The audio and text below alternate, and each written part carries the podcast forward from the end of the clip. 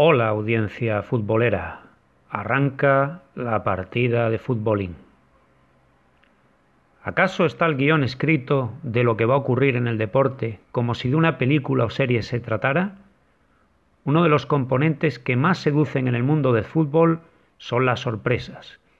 Esas gestas históricas, esos capítulos memorables de partidos que quedan en el recuerdo donde David pudo frente a Goliat. Estaremos de acuerdo que el hecho de que gane siempre el mismo, generalmente el más poderoso, es dañino, es insoportable, e incluso diría que para el más acérrimo seguidor de ese equipo, que de algún modo se ha asociado a una especie de contrato vitalicio de la victoria. Acaba de ganar el Bayern de Múnich su octava Bundesliga consecutiva. Sin género de dudas lo ha hecho de una manera incontestable, y con un último tercio de campeonato espectacular. El Lyon también ganó un montón de ligas seguidas, qué decir de la Juventus de Turín, y si nos vamos a torneos domésticos de países donde el torneo regular está muy cerrado, con grandes diferencias entre el más fuerte y el resto de conjuntos. Puedes encontrar casos como el Esconto de Riga, letón, con 14 títulos de forma consecutiva, Bate Borisov de Bielorrusia con 13, también esta cifra para el Rosenborg de Trondheim, Noruega. No vamos a hablar en el día de hoy de estos capítulos monótonos en el mundo del fútbol, sino de lo que conmovió. Gustase o no gustase, dejó cariacontecidos a más de uno. La gloria del pequeñito, que casi seguramente no entraba ni en los esquemas de ser el actor revelación. Vamos a hablar sobre las 10 mayores sorpresas en la historia del fútbol. No hablando de un partido concreto, sino de aquellos casos que el conjunto conquistó el título o cerca estuvo de ello, no en una simple noche de carambola donde todos los planetas se alinearon, sino que fue la suma de un gran esfuerzo colectivo en mucho más de 90 minutos de juego. Sin más, vamos a presentaros es ranking de las 10 campanadas en el balompié.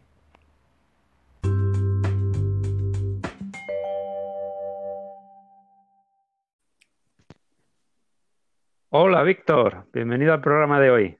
Hola Javi, ¿qué tal?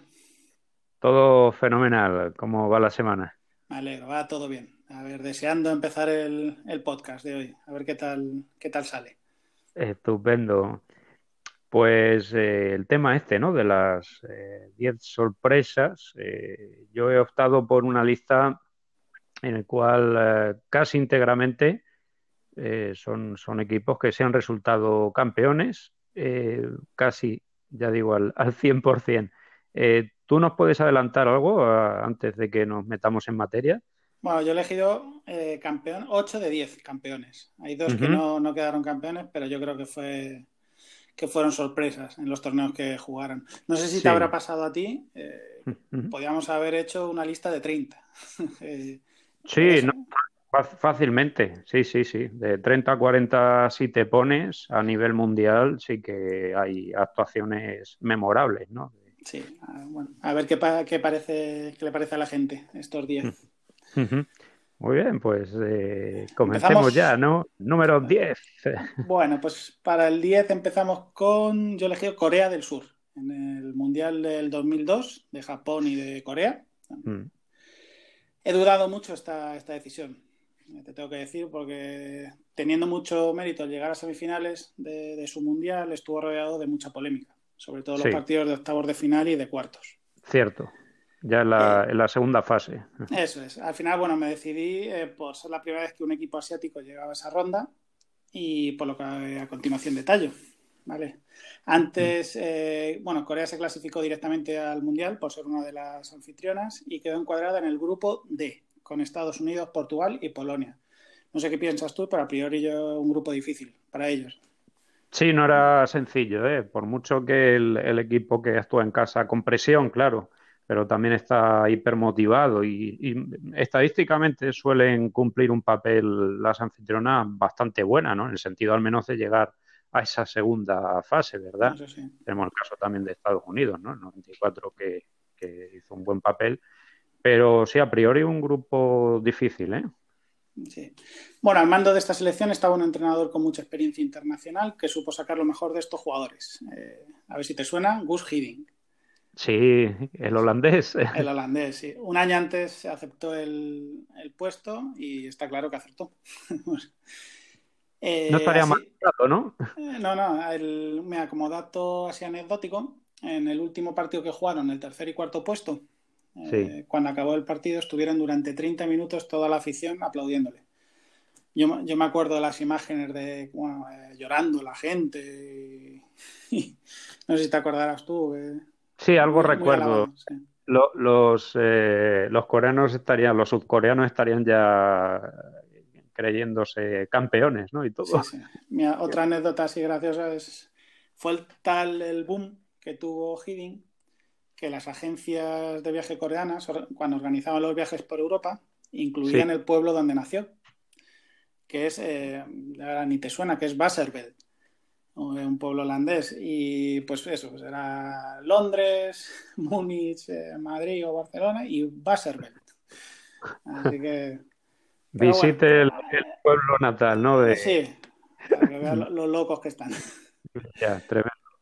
Bueno, vamos a comentar un poco cómo fue. Eh, como os he dicho, estaba en el grupo D, ¿vale? Ganaron dos partidos en la primera fase contra Polonia 2-0 y contra Portugal. Y empataron a uno con Estados Unidos. Eh, pasaron primero de grupo. Aquí hay dos hitos históricos, que es eh, la clasificación, ¿vale? que es la primera vez que Corea del Sur se clasificaba. Y la primera victoria eh, también de, en un mundial, que fue contra Polonia en la primera jornada. Y luego, más tarde, creo recordar, en Sudáfrica 2010 volverían a clasificarse, pero en octavos cayeron eliminados. Y pasamos a los octavos. Eh, ¿qué les... ¿Te acuerdas de ese partido, no? Me acuerdo perfectamente. Una Italia plagada de estrellas. Eso es. Ganaron 2 a 1. Eh, se adelantaron los italianos con gol de Vieri y en el minuto 88 más o menos eh, empató Corea y fueron a la prórroga. y luego en la prórroga, An, que era una de las estrellas o la estrella de, de Corea, marcó el 2-1. En este partido se anuló un gol a Italia eh, se expulsó también a Totti, que se tropezó él y el árbitro creyó que se había tirado y le era la segunda tarjeta y le, le expulsaron. Años más tarde, en la Gaceta de, los Sport eh, le hicieron una entrevista. El árbitro era el ecuatoriano Byron Moreno. Sí. y admitió que sí, que se equivocó en el gol anulado, eh, le echó la culpa a su linear, claro. Y que sí, que también se equivocó en la expulsión de Totti. Siempre hubo rumores a lo largo de los años de que hubo amaño entre la FIFA y que estaba metido el árbitro también. Oye, Víctor, yo me pregunto si en esas eh, visitas guiadas, ¿no? Circuitos por Europa que hacen los coreanos, aparte de, ir al, pueblo de Hiding, también hay una excursión a la localidad de este Trencilla, ¿no? De Byron Moreno. Sí, pero con antorchas. Madre mía por parte de los italianos, claro, los, coreanos felices. Sí. Que bueno, en cuartos jugaron contra España. Ese sí, que seguro te acordarás. Me acuerdas? Un sábado. Eh, ¿A qué hora? A las 8 de la mañana. Eso es, ocho y media, muy bien. El partido acabó 0-0 y los coreanos pasaron eh, los penaltis. Eh, metieron los cinco y, falló Joaquín. Hmm. Una pena. Sí. Y eh, ahora otra pregunta. Esto va de trivial. El, nombre del árbitro. ¿Te acuerdas? Eh, muy bien. egipcio, ¿no? Egipcio, eso es. Que anularon un gol a Morientes, legal, que supuestamente el balón había salido fuera, y pitaron tres fuera de juego, si me acuerdo perfectamente. Eh, a España, dos de ellos que se iban solo los jugadores contra el portero. Así que luego acabaron desquiciados. Fue la segunda parte del escándalo, la que se inició frente a Italia. Eh, pues aquí ocurrió más de lo mismo. Sin ser el partido este de cuartos, España no, hizo tampoco un partido memorable, no fue espectacular, pero desde luego que eh, fue tremendo, ¿no? Como, como eh, erró en numerosas ocasiones. Yo me acuerdo, de ese partido del primer tiempo presionó mucho Corea, que me acuerdo de eso, sí, presionó mucho, tuvieron alguna oportunidad. Sí, sí. Y ya en el segundo tiempo sí que dominó más, más España y en la prórroga sí fue superior a España. Pero claro, mm. estaban desquiciados con, con el árbitro. Sí. Pero bueno, una pena, porque yo creo que España era una de las favoritas. Ahí sí que tenía buena selección. Sí, al menos pues haber quedado en el cuadro de honor, ¿no? De ahí de, las cuatro primeras, ¿no? Sí. Y, y, me acuerdo también el, que en su mejor momento Raúl, que estaba yo creo en su mejor momento de toda su carrera, estaba lesionado en ese partido, no jugó. sí. Que se lesionó en octavos contra Irlanda. Sí. Una pena, era, era muy importante. Sí. Bueno, y pasamos a las semifinales, que les tocó Alemania. Sí. Eh, Alemania fue bastante superior a los coreanos, eh, aunque el resultado no lo pareció porque marcaron en la parte a falta de 15 minutos, yo creo, 10-15 minutos Balak. Sí. Mm, pero se notó que, que, Corea ya, bueno, entre que había jugado contra Italia y España prórrogas. Eh, sí, muy estaba y Alemania, desde luego, que tiró mucho de oficio. Eso es. Y nada, y llegamos, bueno, el último partido que jugaron fue el tercer y cuarto puesto, con otra de las sorpresas del Mundial, que, no la ha incluido, pero merecerían estar, que fue Turquía, mm. que había sido eliminado por Brasil y Turquía consiguió el tercer puesto y así acabó el Mundial para Corea. Mira, te, iba a dejar el once tipo de, Corea para que la gente lo conociera, pero son muchos nombres. que, suenan casi, que suenan casi iguales. Sí. los más famosos eran eh, Jin Sun Park, que jugó en el Manchester United varios años. Ajá, sí. Y la estrella, que era como una especie del Beckham de, Corea, que era Jung Hwan An, que pertenecía al Perugia. Y aquí hay una anécdota que el, el Perugia lo rescindió su contrato por haber eliminado a Italia de la forma que lo eliminó. Madre mía. Y luego no sé si entró la FIFA o algo, bueno, se arrepintieron, pero ya Han eh, dijo que, no volvía al Perú. No era, no era bien visto allí en... No, no, no, no, no. Y este es mi número 10. ¿Cuál es el tuyo? Eh, ah, quiero añadir una cosa acerca del partido este. Un partido, el, el del tercer cuarto puesto, que bueno, no, yo no le veo mucho sentido. Otra cosa es que te dieran una medalla de bronce, ¿no? Pero no le veo mucho sentido. Pero bueno, decir que ahí eh, el gol de Turquía, el primero, fue a los pocos segundos. Que batió un récord, ¿no? Batió un récord, sí, sí, de eso, de, batir la puerta contraria en, el, pues, desde el pitido inicial en lo, más rápido posible, ¿no? Yo eh, creo que se pusieron 2-0 en 10 minutos o algo así. Sí, en, un momento. Sí, sí, sí, sí, sí, Pero bueno, todo estuvo. Y lo del tercer y cuarto puesto tienes razón. Lo que pasa yo creo que es entre semifinales y final, que como son cuatro días, a lo mejor para rellenar lo quieren, pero vamos, no, sirve, para nada. La llamada final de consolación, pero a ver, lo mires por donde lo mires, aunque sea un equipo humilde, va a llegar pues abatida. ¿eh? Sí. Eh, ha habido varios casos de, selecciones que casi, pues Croacia, por ejemplo, en el 98, ah, así que que me venga un poco a, la mente, ¿no? Eh, Uruguay también, llegando al tercer cuarto puesto. Eh, ¿Qué más? Estaba pensando. Ah, fue en, en el de Brasil que llegó Holanda ahí y Brasil, bueno, eso, y perdió Brasil.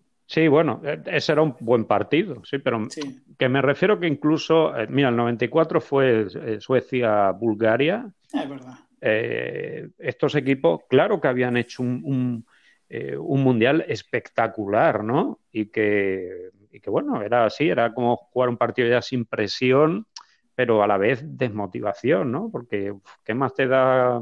No sé, está claro que siempre quieres ganar, ¿no? Pero no sé, es un, partido que yo no lo veo, que como dices es de relleno, sí. Eh, pero no, no, no lo entiendo demasiado. Punto de aparte me ha venido el, partido ese que ha dicho Suecia-Bulgaria, que le da un meneo Suecia-Bulgaria importante, ¿eh? 4-0 creo que quedaron. ¿no? Sí, sí, sí, 4-0, sí, sí, exactamente. En fin. Eh, muy bien, mi 10 es el eh, conjunto del Calais Racing Unión Fútbol Club la gran hazaña del fútbol francés. ¿eh? Fue la, eh, aquella, aquella copa francesa. Eh, bueno, vamos por partes. un dato geográfico. Inicialmente, el nombre de, Calais nos sonará por el paso, el estrecho de, mar, ubicado en la zona más reducida del Canal de la Mancha. Y en los días más claros, desde el cabo eh, en territorio francés, se puede ver la costa inglesa y algunos edificios. Eh, el estadio del Calais lleva por nombre La Epopeya, qué mejor denominación para bautizar a este modesto y heroico conjunto, ¿verdad? Fue la Copa de Francia de la temporada 1999-2000, de la mano de un técnico franco-español, Ladislao Lozano, este hombre tuvo una carrera como jugador defendiendo el escudo del Racing de Santander, donde coincide con Santillana, y de Lamiens y Abbeville de segunda francesa. Como entrenador fue un perfecto desconocido hasta que el Calais dio el, el, campanazo y alcanzaron la final de la Copa con un equipo integrado por obreros, profesores, jardineros, agentes de policía ¿A quiénes dejaron en la cuneta eh, este humilde equipo de cuarta división, eh? un equipo amateur? Entre otros al Lille, Cannes, Estrasburgo y Girondins de Burdeos. Y en la final contra el Nantes perdieron 1-2 en el Stade de France de París. Fue el 7 de mayo del 2000. Al descanso el conjunto del Paso ganaba 1-0, es decir, que llegaron a creérselo y todo. Y el 2-1 fue un jarro de agua fría, Sibierski de penalti en el 90, casi sin tiempo para reaccionar. Eh, por tanto, fue una pena y muy. Eh, este hombre, Ladislao, puso en duda el, poco el penalti, ¿no? De que era demasiado eh, riguroso, ¿no? Viendo la acción, pues es verdad que si hubiera sido al contrario, no sé, el árbitro se hubiera atrevido a, a pitar, aunque es verdad que casi toda Francia y todo el mundo estaba apoyando a, este humilde equipo, ¿no? Eh, creo que a pesar de no alzar el título, para mí merece un gran reconocimiento, admiración y que figure en esta lista, ¿no? Eh, fue un gran escaparate para, este entrenador, Ladislao, quien tendría varias experiencias internacionales, ¿no? En banquillos del Vidat de Casablanca, al Core Sport de Qatar, al Salilla Qatarí, también estuvo en Túnez, Argelia y Kuwait. Eh, actualmente no entrena y está involucrado en proyectos eh, políticos. Es consejero municipal. Eh, solo entrenó en, así un poco en la élite francesa, en el Stade de Reims. Y, bueno, es curioso que tenían pensado ahora, cuando se iba a cumplir el, 20 aniversario de, esa final, iban a organizar una exposición ahí en Calais con material real de la época, de material de Ladislao, ¿no? Eh, con artículos de periódico, cartas que recibió muchísimas de, gente del todo el mundo, ¿no? Que, aplaudía pues eh, esta gran gesta y iban a, presentarlo en una exposición, pero bueno, debido a la pandemia lo han aplazado para, para el próximo año. Se merecen un homenaje. Sí, sí, sí, exactamente las eliminatorias eran a un partido, ¿no? efectivamente, sí, que se me ha olvidado decirlo. Eran eliminatorias a un, partido. En muchos de los casos fue ah, dramático, ¿no? De, pues, resultado de 1-0 con la prórroga por penaltis también. Llegaron a pasar. Bueno, esto es, es, normal, ¿no? También. Eh, cuando uno gana, pues eh, una dosis de suerte, ¿no? También necesita. En, en, copas, eh, siempre que sean un partido, no te digo, yo sé, pero que a lo mejor cada 10, 20 años siempre va a haber una sorpresa de estas. Sí, es más factible eh, si no es el formato de, ida y vuelta. Es muy bonito, ¿verdad? Un equipo de aficionados, vamos, amateur, sí, eh, que llegue a una final. habría que ver eh, no recuerdo las gradas, pues estaría las del Nantes estarían llenas, ¿no? Pues, pero las de Calais no llenarían. No, claro, eh, no, eh, efectivamente, pero que, bueno, que luego lo que eran aficionados de allí de, París y iban con ellos, sí, sí, sí. Ah, precioso. Sí, luego también, ya para terminar, este hombre, Ladislao, una de las cosas que sí que le dolió, sobre todo guarda grandes recuerdos, ¿no? Pero de lo que le dolió fue las pocas voces críticas que hubo estaban relacionadas con el factor campo, el hecho de sí, partido único y encima juegas en tu casa. Bueno, pues él eh, mantiene aún ese, eh, el tono ahí de, ¿sabes?, de, un poco de alteración porque dice que eso no es verdad, que aunque ellos figuraban en el, como si fuera conjunto local, no disponían de un estadio que estuviera acondicionado para la mayoría de estos partidos, ¿no? A medida que fueron pasando rondas. Entonces, la mayoría de los partidos tuvieron que, ir a, otras, otras sedes que estaban en la cercanía de, Calais, ¿no? Eh, por lo tanto, bueno, para ellos también suponía algo diferente y, eso. Y, sí, en cierto modo injusto, sí, sí, sí, son excusas al final, ¿eh? Un equipo que sea superior, si te dice, no, es que resulta que, claro, eran solamente ahí a un partido y, nos teníamos que desplazar nosotros, eh, ¿por qué tenemos que jugar en su campo? Bueno, eh, son simples excusas. Claro, pues muy bien, bonita historia. Sí, es muy bonita, sí. A ver si alguna vez hacen, no sé, una película o algo así que recree aquello.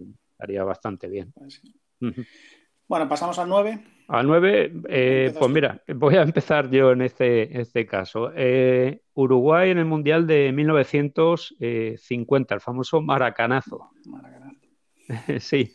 Mira, no lo pongo en una mejor posición, ¿eh? se queda aquí el 9, eh, porque ya de por sí la organización del torneo era una chapuza, ¿eh? aunque culpa de ello no lo tenía la selección charrúa. Cuatro grupos en la fase final, dos de cuatro, uno de tres y uno de dos, donde precisamente en este último estaba Uruguay y como rival Bolivia. Sin pies ni cabeza, el, cuarto campeonato mundial. Bueno, pues, ¿cómo quedaron en este partido Uruguay-Bolivia? El, único de ese grupo, 8-0, contundente ante la selección andina. Eh, lograba el billete para la fase final en un grupo donde se medían todos contra todos, los campeones de, cada grupo. Y en esa fase final, eh, los resultados de, Uruguay fueron eh, inicialmente 2-2 contra España, victoria 3-2 apuradísima frente a Suecia y en el último de los partidos, la prueba de fuego. En Maracaná, en un ambiente espectacular, se medían a los anfitriones, quienes habían sacado los colores a Suecia 7-1 ¿eh? y a España también 6-1. A la Canariña le bastaba el empate, es decir, que no era final, pero no era final. ¿eh? Era eh, este, este grupos y puntos. Sí, por puntos. Eh, ya digo que, a Brasil le bastaba el empate, eh, nadie apostaba por el combinado uruguayo, menos aún eh, cuando recibieron el primer gol a cargo de, de Friazza en el 47. la empresa era enorme, el público en contra, pero Esquiafino en el 65 y Gigia en el 79 silenciaron las gradas del Templo del Fútbol en Río de Janeiro. Desastre nacional, Gloria Charrúa, y bueno, pues muy recordado este, este maracanazo, ¿verdad? Sí, eh, hay dos anécdotas, bueno, anécdotas. Eh, una, eh, hubo muchos suicidios sí. en Brasil por este partido. La gente no, no, no, lo, no, soportó. digerió demasiado bien, ¿no? Eso. Y luego otro que, bueno, no, no. un partido Estados Unidos-Inglaterra punto aparte, ¿vale? Hablando de ese mundial. Eh, hay una película sobre, sobre ese partido, bueno, eh, sobre el de Estados Unidos, eran todos amateur los que viajaron. Ajá, sí. Y, claro, se pensaban que iban a meterles goleadas todos los, todos los partidos. Y ganó, o sea, creo que estaba en el grupo de España, Inglaterra eh, y otro. Bueno, el partido clave que era mm, y muy importante para ellos, era contra Inglaterra. Se pensaba que Inglaterra les iba a meter goleada y ganaron sorprendentemente 1-0. Y cuando llegaron las noticias a Inglaterra, que vieron en los periódicos 1-0, se creían que, que se habían equivocado y en el 0, o sea, que era un error de imprenta, ¿no? Sí, que era un error de imprenta y que era 1 a 10. sí, sí. Porque no se lo, nadie, nadie creía que fueran a ganar, sí.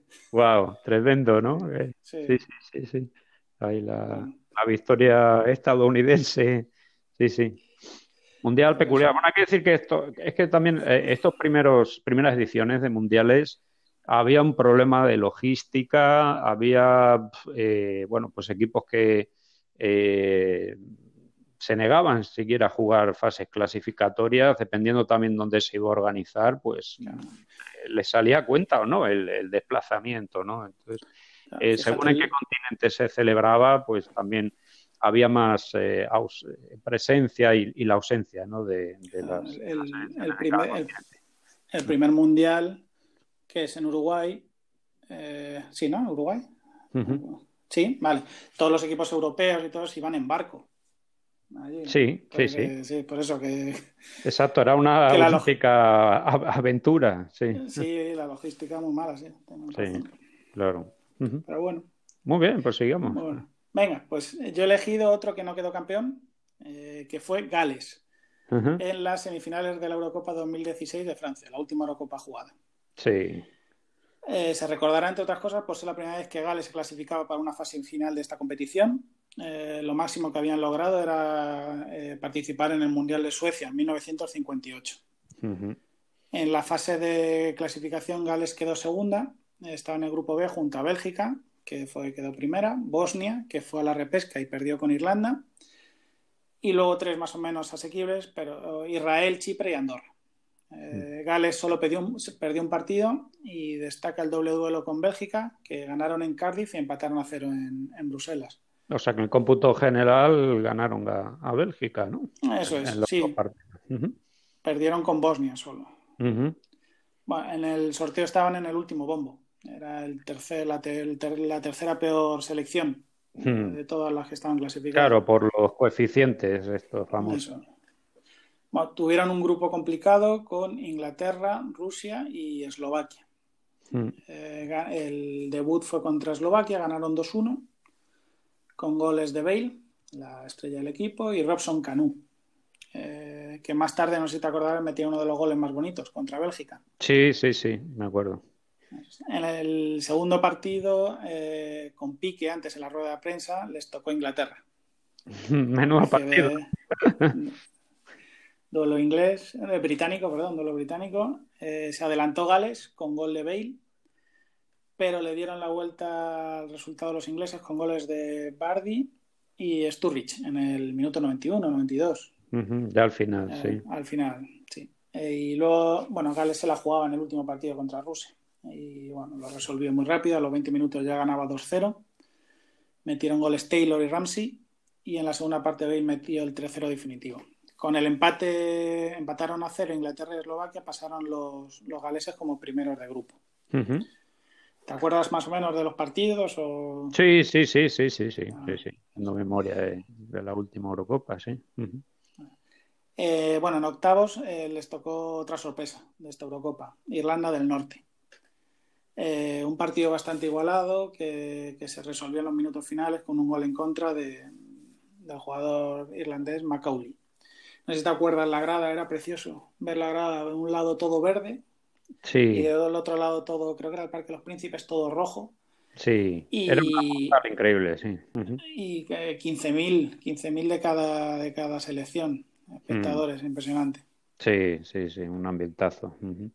Bueno, en cuartos les tocó uno, para mí, de los cuatro o cinco favoritos, que era Bélgica. Que llevaba unos años, o lleva unos años, juntando una generación de jugadores muy buenos.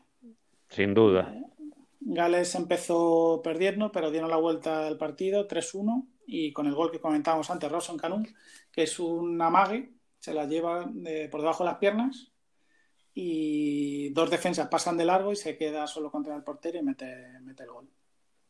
Sí, fue sorprendente, ¿no? Ese partido eh, que nadie, no, o sea, eh, le avalaba a Gales ya el, papel que estaba haciendo, pero Bélgica, bueno, mucha gente apuntaba que, ¿por qué no ser campeona, no? Sí, tiene, tiene muy buena selección. Lo que pasa es eso luego tiene, al final tiene que tener lo, lo que hablábamos, la pizca de suerte. Sí, sí para pasar, ya pasó en el último mundial, que sí, unas semifinales. al final de más eh, picaresca, ¿no? Porque también le, falta ahí el cierto oficio. Jugadores que sí están consagrados, pero en, estas citas aún les queda un poco.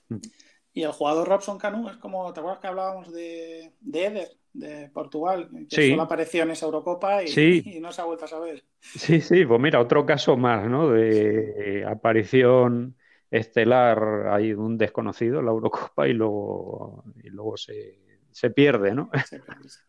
Bueno, en semifinales eh, les tocó Portugal. Hmm. Eh, un partido muy igualado en la primera parte y luego poco a poco fue muy superior Portugal. Marcaron Ronaldo de cabeza y Nani. Sí. Y acabó con el sueño de los galeses. Eh, fueron recibidos en Cardiff por más de 200.000 personas. Qué barbaridad.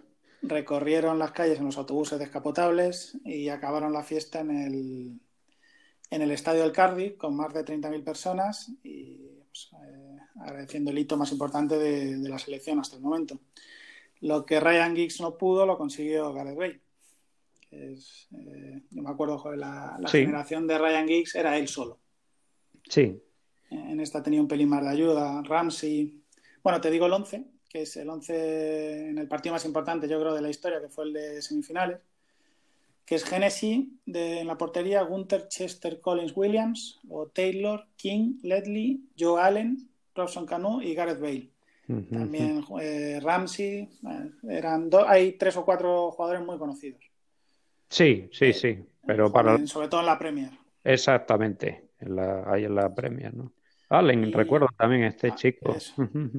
Eh, Allen y Ramsey fueron dos de los jugadores incluidos en el mejor once de la, de la Eurocopa. De la Eurocopa, fíjate. Sí. sí, Y nada más. Esto, no sé si quieres decir algo de Gales. Bueno, de Gales que todavía, bueno, creo que, que los galeses pueden aún soñar eh, a ver la, actuación del próximo año, ¿no? La Eurocopa. la Eurocopa, ¿no? 2021. Eh, 20, 21 ya. 21, 22, cuando sea, ¿no? Esperemos que sea. Por cierto, hay calendario ya eh, fijado, 11 de junio 11, a 11 de julio, ¿eh? sobre el papel. con las mismas sedes, mismos.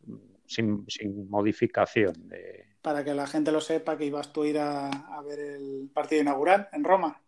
sí, efectivamente el, hace seis días, eh, hace siete, siete días, hace una semana, sí, tenía que estar en Roma eh, para ver el partido inaugural, Italia-Turquía, exactamente. Y eh, bueno, en principio la entrada me la respetan, ¿eh? No, no y, y, ojalá que el próximo año pueda estar por ahí. ¿Está Gales en el grupo de Italia-Turquía? Ah, o, no, sé. Sí, sí, está en ese grupo precisamente eh, y con, creo que es Suiza. Suiza, sí, Suiza. ¿Eh?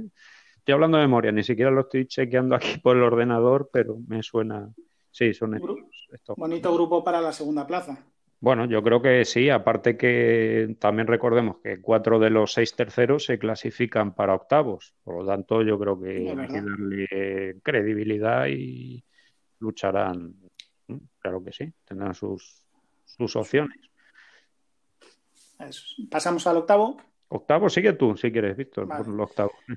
He elegido el Esteagua de Bucarest, eh, campeón de la Copa Europa de 1985-86. Sí. Eh, esta Copa de Europa tiene un nombre y es el de Helmut Dukadam. el portero. El portero, eso es. Luego hablaremos más del personaje. Eh, también esta Copa Europa será recordada por ser la primera después de la tragedia de Heysel. El año anterior murieron 39 personas, 600 ah. heridos. Eh, y por empezado fue por avalancha, por empezar enfrentamientos entre los hooligans del Liverpool y de la Juve y eso provocó la avalancha y murieron 39 personas. La UEFA impuso una dura sanción a los equipos ingleses, dejándolos fuera de las competiciones europeas durante cinco años. Y a Liverpool eh, leí que en, un principio eran 10 años, pero luego le bajaron a 6. redujeron ahí esa pena. Eh, bueno, aún sin los equipos ingleses, eh, que en esa época eran los más fuertes. sin duda. Mm. Esta Copa Europa tenía buen cartel y en el que el Esteagua no aparecería, no, vamos, no era el favorito ni, ni, de lejos. Sí, de hecho tampoco había antecedentes de que un, un equipo ahí de, de Rumanía estuviera por ahí. De, esta parte de Europa y de, de, todo lo que era el, el bloque ¿no? Eh, soviético, pues desde luego no entraba en las quinielas. En esa Copa Europa están equipos como la Juve, que quedó campeón el año anterior, el Elas Verona, que quedó campeón de la Liga Italiana, y fue el Bayern de Múnich, el Anderlecht, el Barcelona, el Oporto, el Ajax. Así que, bueno, vamos a, ver, hablar un poquito del camino que tuvo el Esteagua eh, hasta llegar a la final.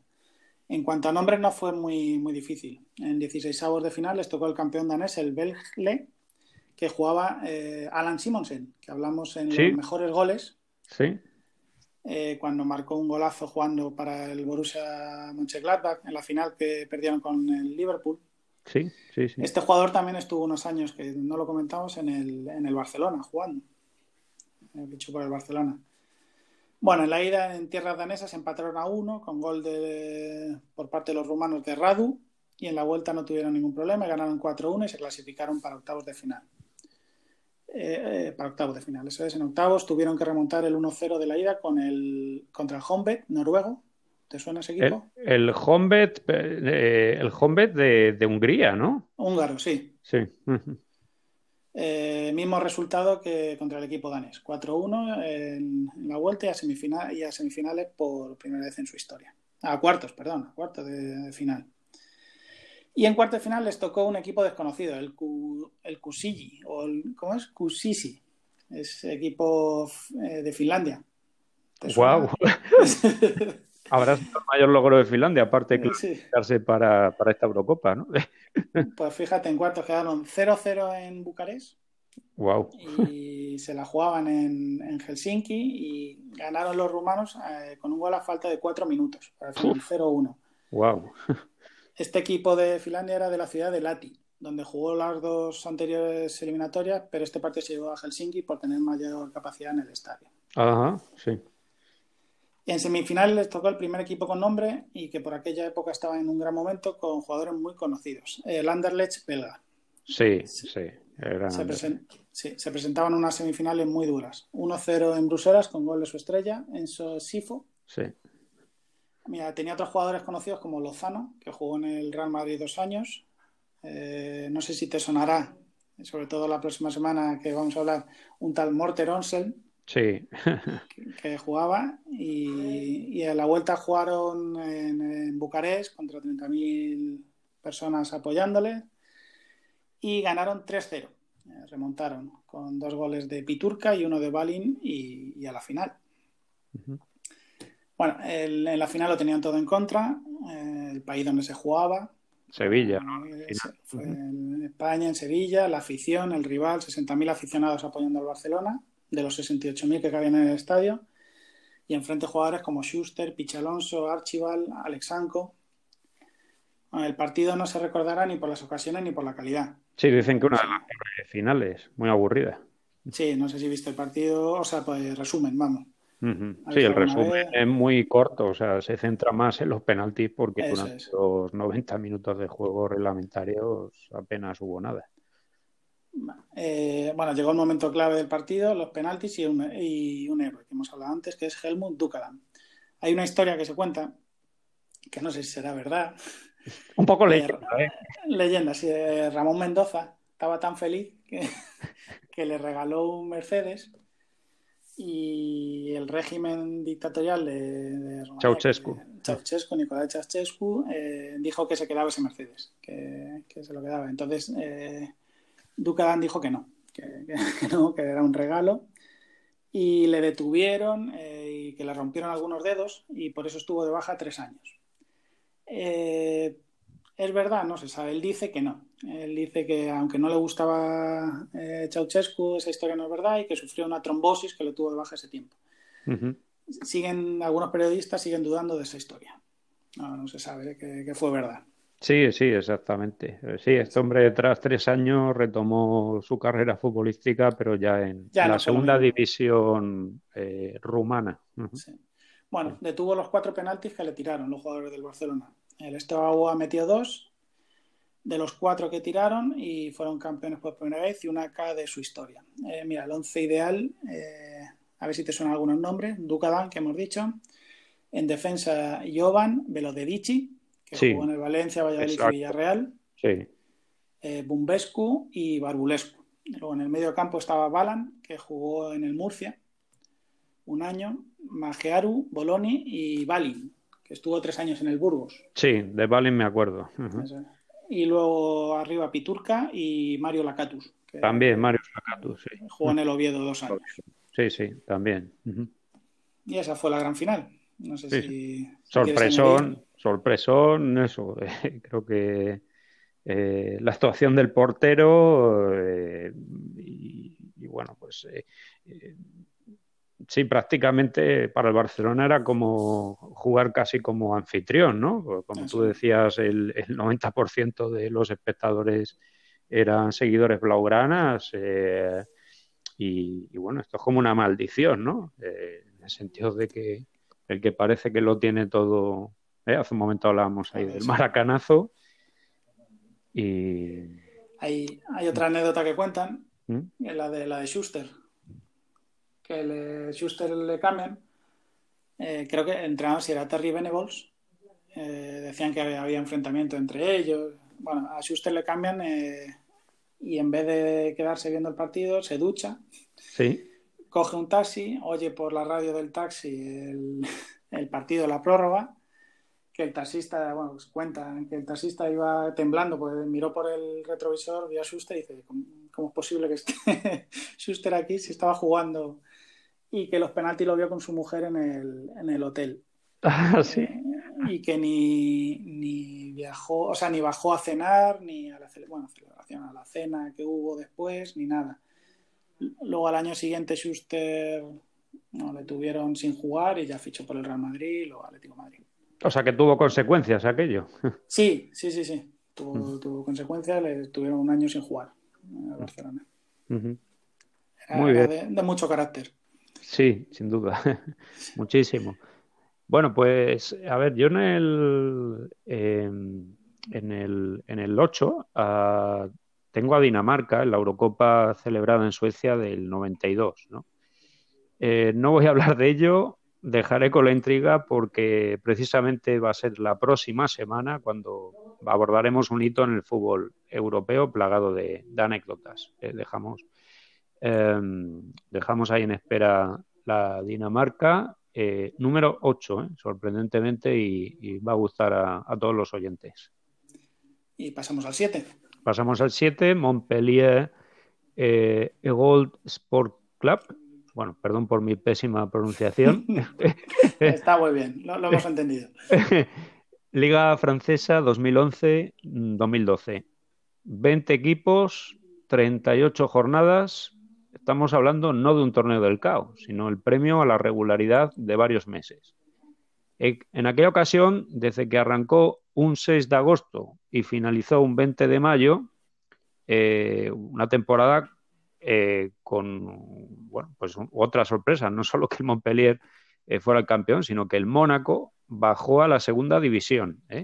Desde 1976 era un fijo en la élite el equipo monegasco.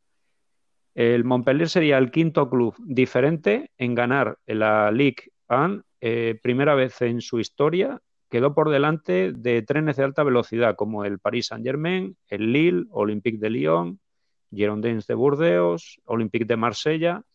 Otra sorpresa más, además de la comentada del Mónaco, sería el Lyon, quien quedaría fuera del grupo exclusivo de la clasificación para las Champions tras 12 años consecutivos disputando la orejona. Recordemos que por aquel entonces el Lyon era un auténtico gigante y terminaba un año sí y otro también en primera posición. Eh, el dominio del PSG eh, es cuestión ya de los últimos tiempos. ¿eh? Es decir, tiene que la inyección económica por parte del propietario Al-Khelaifi, el rostro visible de Qatar Sport Investment, tiene mucha culpa. ¿Quién jugaba en aquel equipo de, Montpellier? Eh, Víctor, ¿te atreves? sí, la estrella era Oliver Giroud. Efectivamente. No, muy famoso por entonces, pero sí, Oliver Giroud, Giroud exacto. Eh, por sumar algún nombre más, al menos que a mí me haya mm, dicho algo, ¿no? De sí, sí, este jugador alguna vez lo, lo vi, ¿no? El marroquí Belanda. Sí, también. El chileno Estrada. Y el senegalés también Suleiman Cámara. El resto de la plantilla, digo que tras repasar los nombres, honestamente no caigo en la cuenta de quién era eh, cada uno. Concluyó con 82 puntos, 3 por encima del PSG, 8 sobre el Lille y 18 sobre el Lyon. Que repito que, claro, según estaba la, configuración, sabemos que hay una serie de plazas para plazas fijas para la Champions, ¿no? Bien por vía directa o, con el playoff, el repechaje, ¿no? Y, este cuarto puesto al Lyon, pues le dejó fuera de, la siguiente edición de la Champions. Eh, eh, un equipo que era, que era un, fijo y dominador del fútbol francés. Eh, si quieres, mira, hay Montpellier, no, lo máximo que consiguió fue una tercera plaza en 1988 y no sé si te sonarán que jugaban Logan Blanc.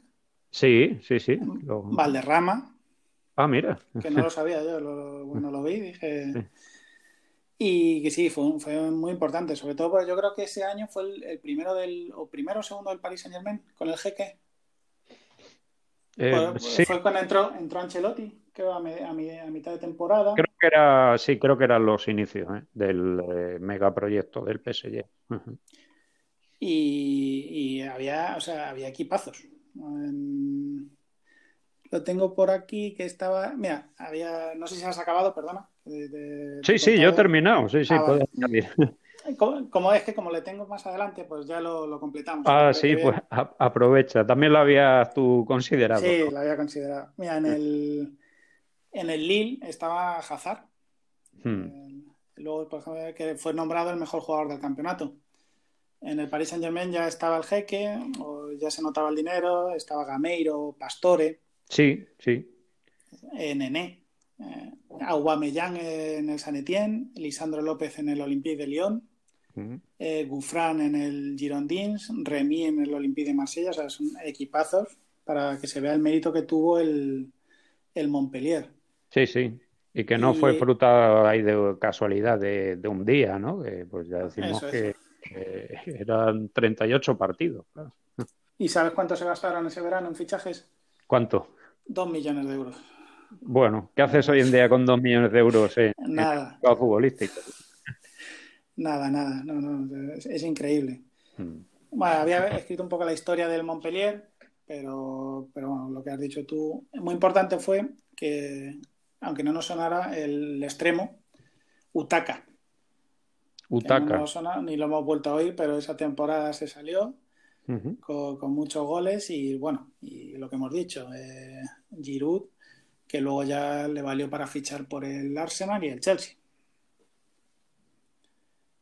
O sea que saltó ya, ¿no? De, de, de Francia a, Inglaterra. Fue Pichichi ese año, eh, el año que ganaron, 21 goles. Y nada, fue, bonito. Me, acuerdo, es que me acuerdo el. Que no sé, me sorprende, antes veía mucho más fútbol. Eh, vi el partido donde quedaron campeones. Eh, que fue en la última jornada con el Auser. Me acuerdo, y, ganaron 1-2, eh, les valía el empate y, remontaron y, ganaron, eso me acuerdo. Mucho mérito. Sí. Pues, si quieres pasamos al siguiente. Sí, tu 7, ¿no? Mi 7. Bueno, para el 7 elegido a Irak, campeón de la Copa Asia el 2007 había estuve viendo la Copa América, eh, Copa Libertadores, digo, por, por, elegir algo exótico. Sí. Y, fue una o sea, no fue una sorpresa a nivel mundial, mundial, pero por dar voz a otros torneos que no son tan importantes, pues lo, he metido. Y, además recuerdo que no sé por qué, yo creo que no sé si habré visto alguna final en resumen o lo que sea, pero eh, esa Copa Asia vi cuatro o cinco partidos. Eh, y me acuerdo mucho de, esta Copa Asia. Y e Irak a nivel de selecciones no es, nadie. En estos momentos creo que ocupa el puesto más o menos 70 o 75 del ranking FIFA. Sí, es, es la típica selección que juega la clasificación, pero que ni siquiera llega a estas repescas eh, transoceánicas, ¿no? que te da la oportunidad de, jugar. Por aquel entonces eh, yo creo que sí, había equipos muchísimo mejores en la, en la Copa sea con Japón, Arabia Saudí, Australia, Corea del Sur. Sí. Y, y otra de las cosas que lo he metido es por el tema bélico y político que tienen en su, en su país, ciudades devastadas. Eh. Sí, que hay que entenderlo en el contexto, ¿no? También que, ganó. Por eso sorprendió que ganara. Sí. Bueno, eh, Irak solo ha jugado un mundial en 1986, el de México. Sí. Y lo máximo que había conseguido en la Copa Asia fue un cuarto lugar en 1976. Esta Copa de Asia eh, del 2007 se jugó en cuatro países, Indonesia, Malasia, Tailandia y Vietnam. Sí. Irak estaba en el grupo A, eh, junto a una de las favoritas, Australia, Tailandia y Oman. Los tres partidos los jugó los primeros en Bangkok, empatando a uno en la primera jornada contra los anfitriones, Tailandia. Eh, antes y después del partido, eh, de este, del primero, hubo muchos incidentes dentro de la concentración iraquí por temas políticos. Algunos jugadores eran kurdos y otros sunís, entonces eh, buscaban cualquier excusa para enfrentarse. El seleccionador brasileño Jorban Vieira logró calmar los ánimos y se vio en el segundo partido contra Australia. El equipo realizó un gran partido ganando 3-1 y cuando un jugador kurdo, Howard, metió un gol, fue felicitado por otro jugador suní, eh, Yuris Mahmoud, que era la estrella, con un beso en la nariz. Desde ese momento que, el entrenador reunió a todos, eh, Irak no volvió a encajar ningún gol. Eh, luego en el grupo más tarde empataron a cero contra Oman y pasaron como campeones de grupo y les esperaba en cuarto de final la selección de Vietnam. En el partido cuarto lo resolvió bien Irak con dos goles de su estrella, Mahmoud, y consiguiendo el pase a semifinales. Y las semifinales llegaron y quedaron 0-0 eh, fueron a la tanda de penaltis contra, yo creo, la máxima favorita, que era Corea del Sur. Eh, ganaron y en las celebraciones, en, cuando pasaron a la final en el país, eh, murieron 50 personas. En las celebraciones se pondrían a disparar hacia arriba o lo que fuera y murieron 50. Por eso cuando ganó Irak para no dar excusa a los. se decían que no hubiera problemas. Cuando van a ir a que la Copa Asia no fueron a, celebrarla a su país. Y llegó a la final contra Arabia Saudí ante 60.000 espectadores en Yakarta y el partido lo decidió eh, en la recta final con un gol del kurdo, o sea, con un centro del kurdo Hawass y el gol de, de Mahmoud, el suní. Y ganaron la primera Copa Asia. Ese es mi séptimo puesto. Está muy bien, muy, muy interesante el, relato, ¿no? Y muy, muy sorprendente. Exótico, algo. Muy exótico, sí, también. Exacto. Bueno, pasamos al tuyo. Ah, muy bien, estamos en el 6. Eh, número 6 eh, para el Oporto en la Champions 2003-2004. En una final sorprendente se batían al equipo luso se, enfrentaban el equipo luso y el Mónaco francés, ¿no? Eh, seguro que en las casas de apuestas no, aparecía este duelo por ningún lado. Eh, fue la mejor carta de presentación de Mourinho, entrenador de moda entonces, el gran trampolín para alcanzar otros grandes clubes europeos como Chelsea, Inter, Real Madrid. Fue una edición rarísima. Partidos en octavos como Lokomotiv de Moscú, Mónaco, en esta fase ya Loporto se, se deshacía del Manchester con un gol milagroso a última hora. Real Sociedad Lyon y el Deportivo de La Coruña ganando a toda una lluvia. En cuarto siguieron las sorpresas, Real Madrid eliminado por el Mónaco, la remontada del Deport frente al Milán, por un global de 4-2, el Oporto ganaba al Lyon y en semifinales el Mónaco batió al Chelsea y el Oporto hizo lo mismo en una eliminatoria muy dura frente al equipo gallego del, del Depor. Eh, la final no dejó mucha historia, fue un contundente 3-0 para, el equipo del, norte de Portugal. Eh, ¿Quiénes destacaron? Víctor Bahía, Maniche, Bruno Alves, Deco, Ricardo Carballo, Costiña. Eh, jugadores que, claro, esto les sirvió también como el, excelente escaparate, ¿no? Eh, para, pasar a, otros grandes clubes. Deco era la estrella, ¿no? Para ti. Para mí sí, sí, sí. Desde luego. Yo me acuerdo que, bueno, antes de, yo creo que antes de, de, de, esa Copa Europa, bueno, ganaron el año anterior, creo, la Copa de la UEFA. Sí en Sevilla, pero a Mourinho no se le conocía mucho y en el grupo le tocó el Real Madrid. Y me acuerdo en el Bernabéu que empataron era el último partido, no sé si estaban clasificados ya, pero salió él a celebrarlo y digo, ¿quién es ese, ¿quién es ese loco que sale ahí a, celebrarlo? Y era un empate, ¿sabes? Estaban clasificados en el Bernabéu y luego, pues mira, la historia que ha tenido. Y me acuerdo las... Sí, perdona, dime. No, no, no, sí, sí. Que me acuerdo las semifinales con el Deportivo, que, que lo comentamos estos días tú y yo, que para mí el Deportivo de los cuatro era el favorito para ganar la Copa Europa. Y que quedaban ahí, sí, y, cómo venía, ¿no? O sea, eliminando eso a la vecchia señora y, la remontada increíble al Milán, perdiendo 4-1 en, en, Italia. Pero a la vuelta, pues parecía un, un todoterreno el Depor. Y empatando en la ida, cero, que fue también la expulsión de, de, Andrade. Sí, sí, bueno, 0-0 también cuando te toca jugar luego a la, vuelta en casa, mm, sobre todo partidos tan, tan igualados, ¿no? En principio, si, si el, otro equipo sobre la carta es muy inferior, también un 0-0 en la ida fuera de tu casa puede ser válido, ¿no? Pero... Mm.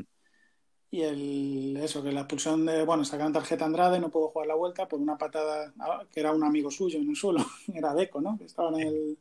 Sí y que no la vamos, que fue una baja muy sensible para el, para el Deportivo en la vuelta. Sí, sí, sí, sí, sí. Bueno, pues en el sexto lugar yo tengo a Lelas Verona. Sí. Fue campeón de la Serie A en el 85.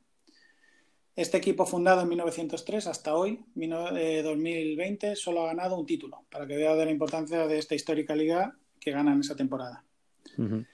Antes de comenzar el Scudetto se hablaba de que iba a ser una de las ligas más disputadas de la historia. En los años 80, así como en los 70 fue Inglaterra, donde estaba todo el poder y todo, en los 80 era Italia. El poder económico, los equipos más fuertes. Sin duda. Bueno, en esta terna favoritos había cinco o seis equipos, eh, no estaba Lelas.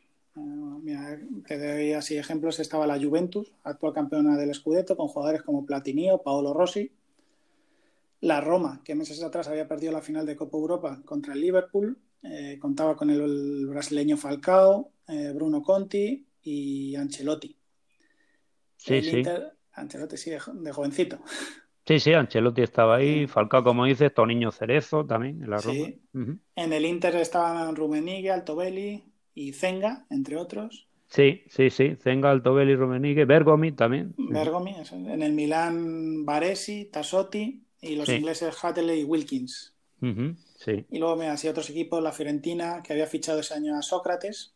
Sí. Eh, tenía también en sus filas a Pasarela, Gali, Gentile.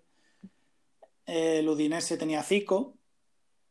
El Torino estaba con Junior y Serena. La Sandoria estaba con, eh, con Trevor Francis y Sunes. Y el Nápoles que había fichado, esto es una pregunta de trivial, ¿a quién? el Nápoles Maradona, ¿no? Muy bien. Así que, bueno, en los años 80 la Serie A era una de las mejores ligas del mundo con mucho poder económico. Sí, con muchísimo y así que la Verona no, no partía ahí Nada. En, la, primera línea de salida, ¿no? Mira, el Ela Verona ese verano hizo cinco fichajes, eh, dos muy importantes a la larga, que es el alemán Hans-Peter Briegel, sí. fichado del Kaiserlautern, y el Jaer eh, Larsen, fichado del Lokeren, un desconocido, que estuvo cuatro años en el club y anotó 32 goles. Eh, Daría Dona, Darío Dona, perdón, del Bolonia, eh, Fabio Marangón del Alessandria y Franco Turqueta del Varese. Esos fueron los fichajes ese verano. Así a primeras, eh, Briegel sí suena, pero los demás nada. Bueno, el equipo empezó muy bien, ganando siete partidos en las primeras diez jornadas. Eh, sufrieron en toda la temporada solo dos derrotas. En la jornada 15 contra el Avelino por 2-1 y en la 25 contra el Torino en casa 1-2. Eh, no perdieron ningún partido ni con la Roma, ni con el Inter, ni con Milán, ni con la Juve, ni con el Nápoles. O sea que muy sólido el equipo, claro. Muy sólido. Sí. Y por aquella época eran dos puntos la victoria y uno el, empate. era, más, era más difícil. Sí. Eh, bueno, se proclamaron campeones en la penúltima jornada al empatar a uno en Bérgamo contra el Atalanta. En la última jornada y con la consiguiente fiesta en el estadio del equipo ganó 4-2 al Avelino, eh, terminando la mejor temporada de su historia. Al año siguiente fueron jugaron la primera vez en la Copa Europa y fueron eliminados en octavos con, eh, por la Juve. El, equipo dirigido por el entrenador italiano Osvaldo Bagnoli. Eh, jugó prácticamente toda la temporada con un 5-3-2. Este entrenador estuvo nueve años, desde 1981 hasta el 90. Subió al Elas Verona de la Serie B a la Serie A eh, y antes de, ganar la, liga hizo dos grandes campañas, quedando subcampeón de Copa dos años consecutivos. Así te voy a presentar un poco al equipo. En la portería estaba Garela, era un portero desconocido hasta ese momento, em, tenía un estilo poco ortodoxo y parecía que tenía sobrepeso, pero luego era muy ágil y famoso por sus paradas con la punta de los pies. Fue el portero menos goleado de ese año y al año siguiente fichó por el Nápoles, donde volvió a ganarle el Scudetto dos años después. En defensa estaban Ferroni, conocido como el Doberman, que era un central asfixiante y pegajoso con los rivales, buen pasador. Triquela, capitán del equipo y elegante en la salida con el balón, eh, fue campeón de la Copa de la UEFA con la Juventus en el año 1990. Fontolán, que era central fuerte y poderoso en el juego aéreo, Fana, eh, que fue eh, fichado por, de, de, la Juventus y que fue uno de los mejores jugadores de esa temporada. Tenía gran rapidez, facilidad de desbordamiento y centraba muy bien. Al acabar la temporada fichó por el Inter y Volpati, comodín del equipo, eh, podía jugar tanto en defensa como en el centro del campo, gran sentido táctico. Se intercambiaba el puesto con Sacchetti. Luego en el centro del campo, una de las estrellas del equipo, Briegel, que es fichaje, el gran fichaje de ese año procedente del Kaiserlautern. Su primer partido oficial con el Elas eh, le tocó cubrir a Maradona. una buena empresa. ¿eh? Sí, eso. este jugador jugó los mundiales del 82 y del 86. Luego estaba Di Genaro, eh, que era el director del juego, hábil e inteligente. Eh, fue el mejor centrocampista de la serie ese año, fue titular en México 86. Lucía Marangón, eh, jugador zurdo y veloz. Y este jugador que había justo fichado ese año, al acabar la temporada lo fichó el Inter. Y en la delantera tenemos a dos buenos jugadores, que era Larsen, otro fichaje, uno de los mejores atacantes del momento, eh, en la Eurocopa del 84 fue pieza muy importante para Dinamarca que llegara a las semifinales, la Eurocopa de Francia. Sí. Que jugó las semifinales contra España y tuvo la mala suerte de en los penaltis fallar el decisivo. Eh, gracias a un gol suyo en Bérgamo, el Elas consiguió el título de liga. Fue balón de bronce en 1984 y balón de plata en el 85. Y para acabar, Galderisi, máximo goleador del equipo con 11 goles. Delantera astuto y veloz. Eso fue el equipo campeón. Bueno, decir que los 80 desde luego fueron gloriosos para este equipo. ¿eh? También dos finales de Copa que perdieron. Eh, actuaciones en Europa no fueron malas del, todo. Eh, y, claro, pues terminaron de la peor manera posible la, década esta gloriosa, porque en la 89-90 ya obtuvieron el, billete a la segunda división. y desde entonces se ha convertido en un equipo ascensor. Sí, eso es verdad. Han estado los últimos años subiendo, bajando, sí, es verdad. Sí, sí, sí. Recordemos que en la ciudad también hay otro equipo importante, ¿no? El Kievo Verona. Y fue en la temporada 2001-2002 cuando por primera vez eh, hubo un enfrentamiento, hubo este derby en la, en la Serie A. ¿eh? Antes no se habían enfrentado en, primera.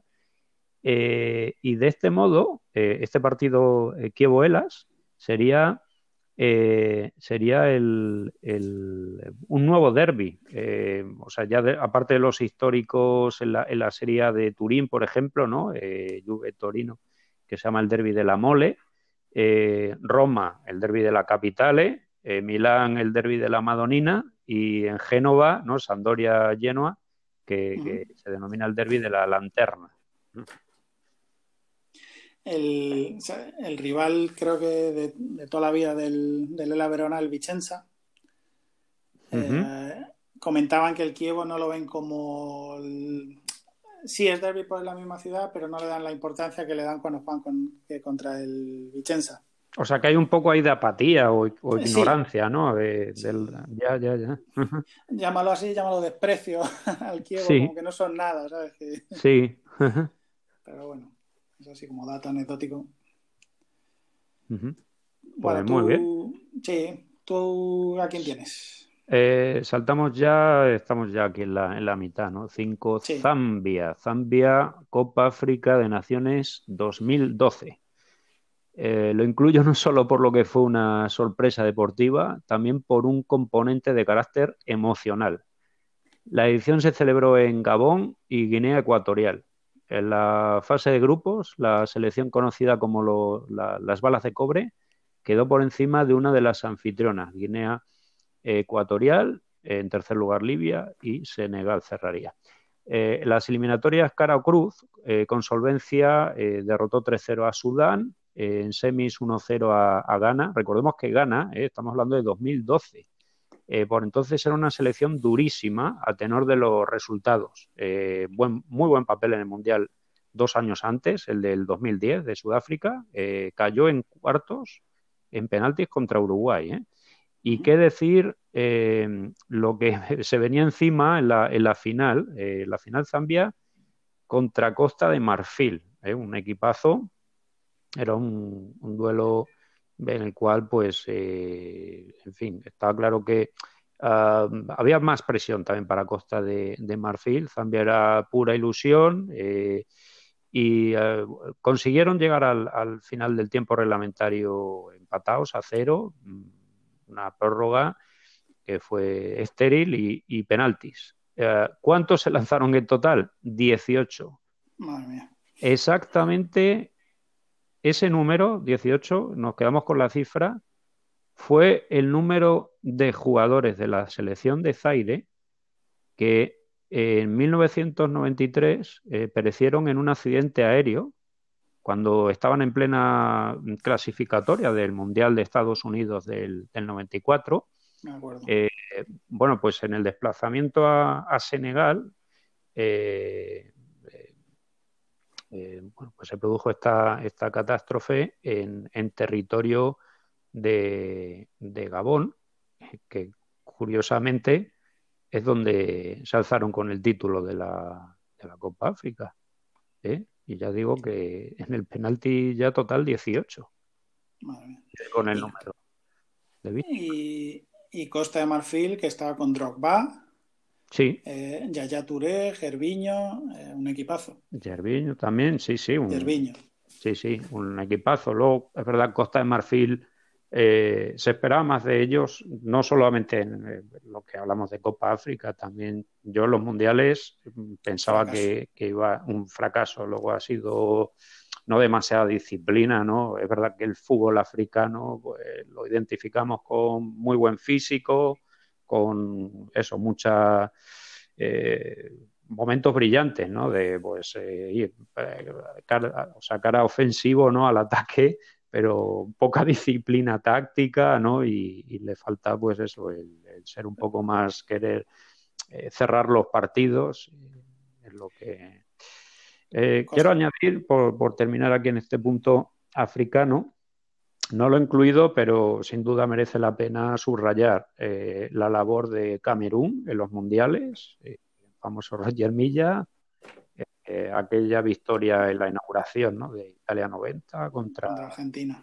Argentina, Oman Bijik, y, y luego también eh, Senegal, que también en el partido inaugural del 2002 eh, venció a la, a la, actual campeona, a, Francia. Me acuerdo. Y por eso hablaba de Costa Marfil, que por lo menos un mínimo de pasar de fase, llegar a octavos, por lo menos. Exacto, exacto.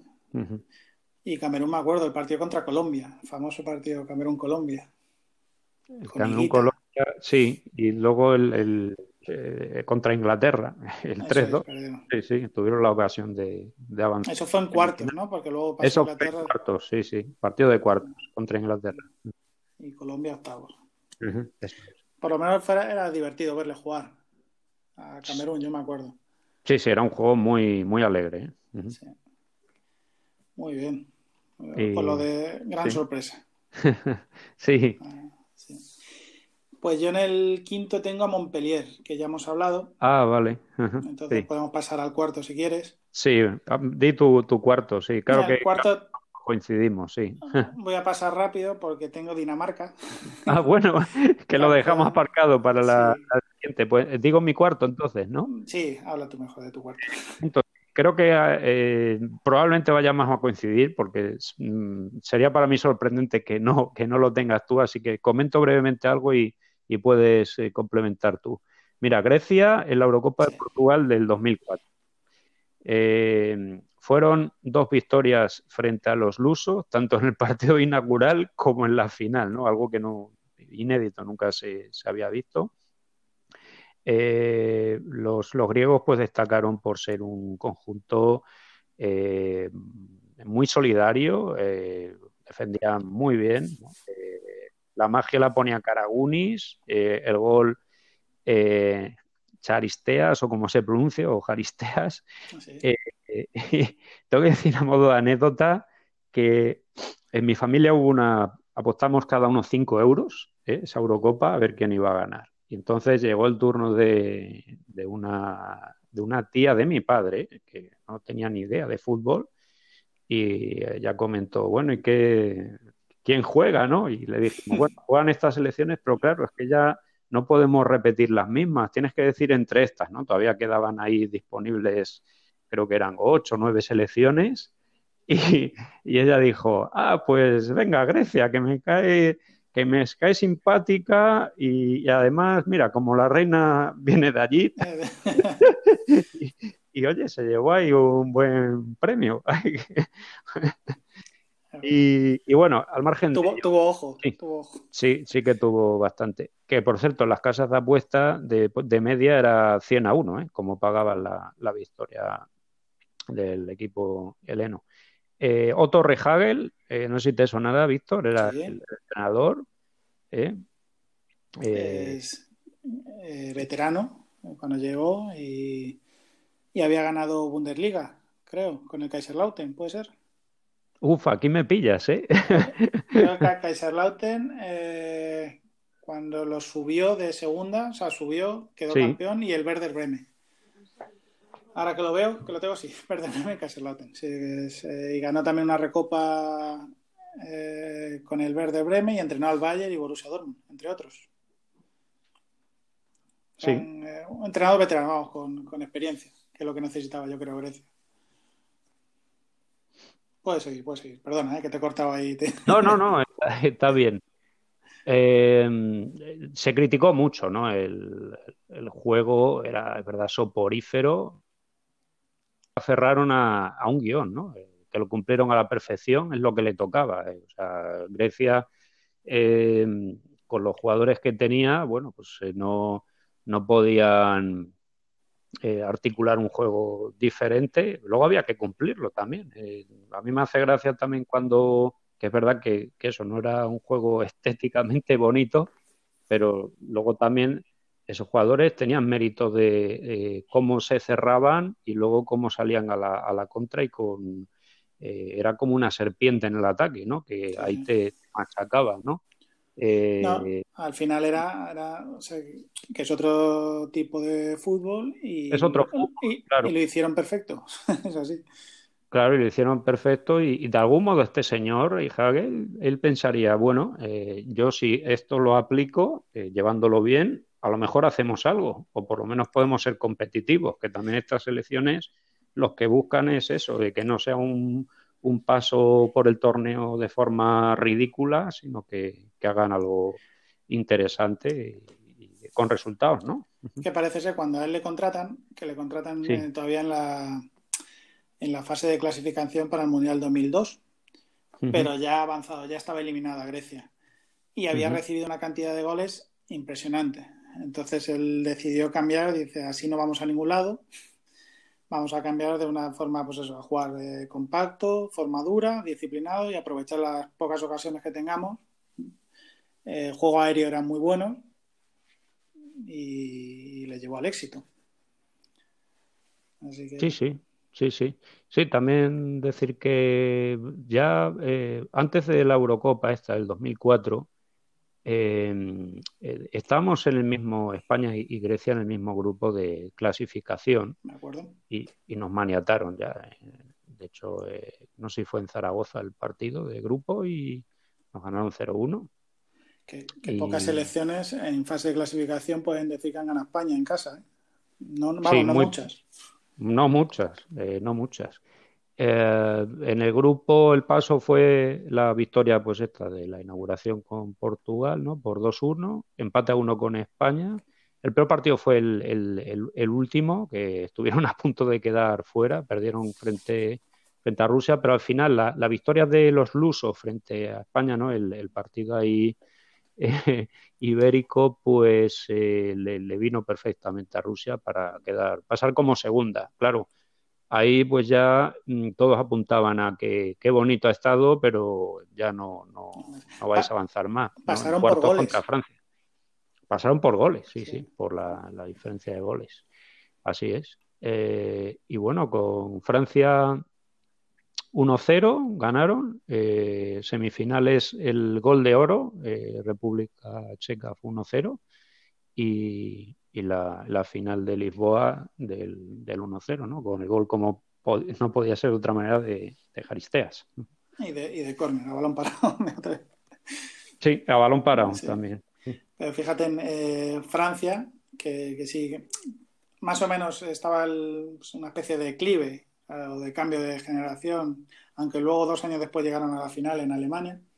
Pero tenía jugadores como Bartel, Zarazu, Galas, Turán, Silvestre, Makelele, Pires, Zidane eh, Henry y Trezeguet en la delantera, o sea que no eran cojos. Y, no eran ni mucho menos cojos. Y República Checa, eh, yo creo una de las mejores generaciones que tuvieron con Nedved, Rosicki, Poborski, eh, Kohler, Ufalusi, el Peter Check, el portero. Sí, también, sí, sí, eh, en esos años, porque la verdad es que luego ya empezaron a desaparecer. Sí, pero que es un mérito que llegaran a la final impresionante. Sí, sí, que no se puede decir tampoco que, ala, mira cómo jugaban y, luego qué equipos le tocaron, que, que no, que, tuvo suerte en los rivales. Es que eran, eran equipos complicados con los que se enfrentó. Por lo que antes habíamos hablado del coeficiente, eh, estos eran los penúltimos. O sea, solo tenían por detrás a Letonia, que se clasificaba por primera vez a una Eurocopa Ah, sí, recuerdo, es verdad. Pero que, vamos, por eso que, que normal que, que, estuvieran 100 a 1 las apuestas. Nadie, nadie pensaba que fueran a ganar, vamos. Exacto. ¿Algo más que comentar? No, por mi parte no. Eh, millones de personas salieron a las calles, eso sí eh, leí. Y el equipo lo celebró el día siguiente en el estadio del, o sea, en el estadio se llama Panathinaikos o eh, también llamado eh, Callimármaro o Calimármaro. Eh, es un estadio histórico remodelado, que es donde se acogió la primera edición de los Juegos Olímpicos en 1986. No sé si lo has ah, visto, es precioso, que el estadio es ovalado. Sí, sí, ovalado, sí. Una especie de U, vamos, más que... Y porque en el fondo no tiene grada ni nada. y allí lo celebraron 45.000 personas. Sí, sí, sí, sí, sí estoy viendo así el estadio, es precioso. y nada más, eh, vamos a mi cuarto. Bien, sí. No, perdón, a mi tercero, por el cuarto era Dinamarca. Yo como tercero he elegido a Leicester. El Leicester. Eh, podía haberle puesto primero, podía haber puesto segundo. Los tres primeros, eh, para mí no los he puesto así por poner. Sí, por poner un orden, pero vamos, que igual mérito tiene. antes de empezar, eh, decirte, eh, hablando de Grecia, para mí, eh, respecto a selecciones, es la mayor sorpresa de la historia. porque lo puedes equiparar a Dinamarca, pero Dinamarca, aparte yo creo que tenía más nivel. más calidad. eran más calidad, menos partidos. Al final eran dos grupos. Y luego en mundiales, así sorpresa, para mí es la mayor sorpresa eh, de grandes torneos, o sea, de Mundial, Eurocopa, Copa América. Sí. No se puede comparar a ninguna otra. No, está claro. Bueno, yo la, en la clasificación, claro, le he puesto mejor a Grecia por el hecho de, claro, el, formato de Eurocopa, eh, claro, era diferente el del 2004 respecto al del año 92, que solamente pues, eran ocho, ¿no? Los que disputaban, ¿no? Entonces, eh, al final es, meter algún partido de, más, ¿no? más rivales. Bueno, pues el número 3, el Leicester, campeón de la Premier en el 2016, temporada 15-16. Dos años después de subir de la Championship a la Premier, el dueño del club, desde el 2010, Bichai, a ver cómo te digo yo el apellido, ¿eh? Rivadanara Prava, multimillonario tailandés, eh, vio como su sueño. En entrevistas lo que decía es que quería hacer el club grande. Yo creo que nunca soñó que, fuera campeón de la Premier. Eh, vio cómo ganaron la Premier. Eh, tristemente falleció, no sé si te acordarás, hace un par de años en un accidente de, helicóptero cuando despegó desde el mismo estadio. Sí, sí, recuerdo. Y se estrelló fuera en el parking. Bueno, el Leicester, el, Leicester, el año anterior quedó bueno, perdón, o sea, antes que quedara campeón el año anterior, estuvo luchando por no descender. Eh, se quedó solo seis puntos el descenso en el puesto a 14. Es que fue un tramo final espectacular. Bueno, el verano que fue campeón em, empezó movidito eh, para el Leicester. Destituyen sorprendentemente al entrenador que les llevaba cuatro años en el club, había subido de segunda a primera, lo había salvado, que era eh, Nigel Pearson. Mm. A los pocos días se fichó a Claudio Ranieri, eh, que también, eh, con polémica, entre otros Gary Lineker, eh, bueno, un tuit puso Ranieri, de verdad, o sea, como diciendo, mm, qué broma es esta. él creía que no era, el, no era apto para este proyecto con el Leicester.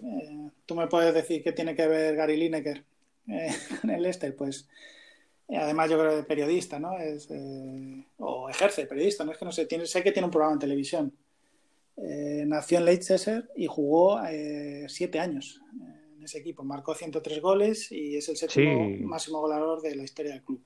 O sea, tiene mucho vínculo, claro. me sorprendió al, leerlo.